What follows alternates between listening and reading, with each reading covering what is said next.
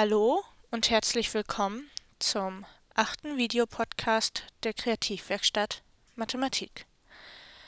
Heute wollen wir uns mit einem besonderen Dreieck beschäftigen, nämlich dem Pascalschen Dreieck. Hier seht ihr das einmal. Das Pascalsche Dreieck ist ein Dreieck, an dessen Rändern jeweils Einsen stehen und alle anderen Zahlen berechnet man dadurch, dass man die beiden darüber miteinander addiert. Wenn wir uns also das äh, rechte von den beiden gefärbten Kästchen angucken, dann stehen da drüber die 15 und die 6 und 15 plus 6 ist 21 und beim linken markierten Kästchen haben wir die 21 und die 35 darüber und 21 plus 35 ist 56. Die Zahlen, die da also stehen, sind die 21 und die 56. So erzeugt man dieses Dreieck. In diesem Dreieck kann man ganz viele verschiedene Dinge finden, zum Beispiel Potenzen. Ihr wisst bestimmt, dass wenn man a plus b zum Quadrat ausklammert, als Ergebnis a plus 2ab plus b erhält. Aber was ist jetzt a plus b hoch 6 ausgeklammert? Dafür gucken wir uns wieder das Dreieck an. In der Zeile mit der 2 sehen wir eine 1, eine 2 und eine 1. Und wir haben ja auch für a plus b hoch 2 einmal a Quadrat plus 2 mal a mal b plus einmal b Quadrat. Und wenn wir das jetzt auf a plus b hoch 6 übertragen, dann ist das einmal a Quadrat. Die nächste Zahl in der Zeile ist die 6, also 6 mal a hoch 5 mal b. Als nächstes kommt eine 15, also plus 15 a hoch 4 mal b Quadrat. Dann kommt eine 20, also plus 20, a hoch 3, b hoch 3. Dann wieder die 15, plus 15a Quadrat b hoch 4, plus 6 a mal b hoch 5 und plus 1 mal b hoch 6.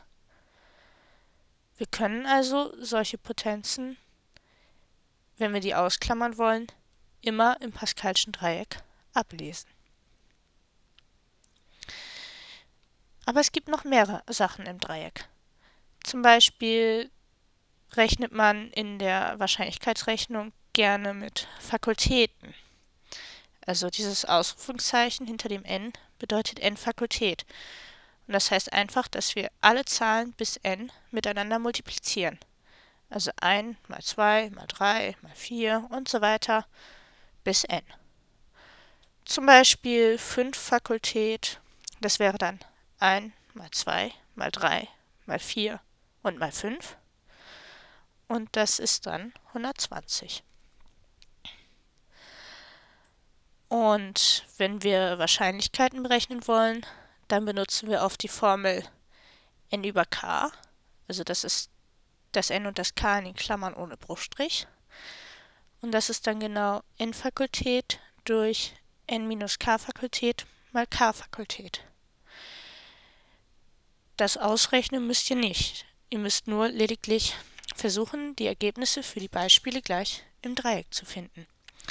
Wir haben zum Beispiel 5 über 3 ist laut Formel ja 5 Fakultät mal 5 minus 3 Fakultät mal 3 Fakultät. Also 1 mal 2 mal 3 mal 4 mal 5 durch 1 mal 2 mal 1 mal 2 mal 3. Das ist wiederum 120 durch 2 mal 6 das ist 120 durch 12 und das ist ja 10. Wir haben hier ein paar Beispiele. 5 über 3 ist wie gesagt 10. 7 über 2 ist 21. 8 über 3 ist 56. 8 über 5 ist ebenfalls 56. 6 über 0 ist 1. 6 über 6 ist auch 1. 6 über 1 ist 6 und 6 über 3 ist 20. Und all diese Zahlen findet ihr auch im Dreieck, und zwar an ganz bestimmten Stellen.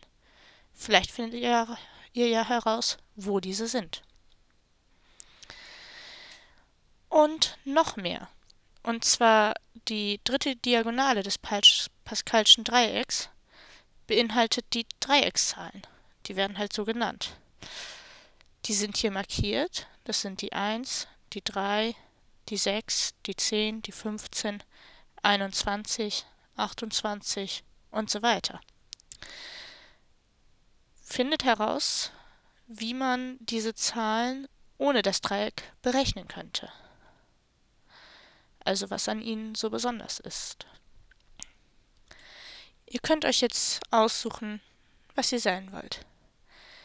Entweder seid ihr eher die Problemlöser, ihr tretet also in die Fußstapfen vorheriger Mathematikerinnen und Mathematiker und versucht, die gestellten Aufgaben und die auf dem Aufgabenblatt zu lösen. Oder ihr seid eher Problemfinder. Ihr versucht also neue Probleme zu finden. Vielleicht findet ihr noch mehr Besonderheiten im Dreieck. Oder ihr denkt euch ein anderes Muster mit Zahlen aus, zum Beispiel ein Quadrat, und findet dort Besonderheiten heraus. Das war's für heute. Bis zum nächsten Mal.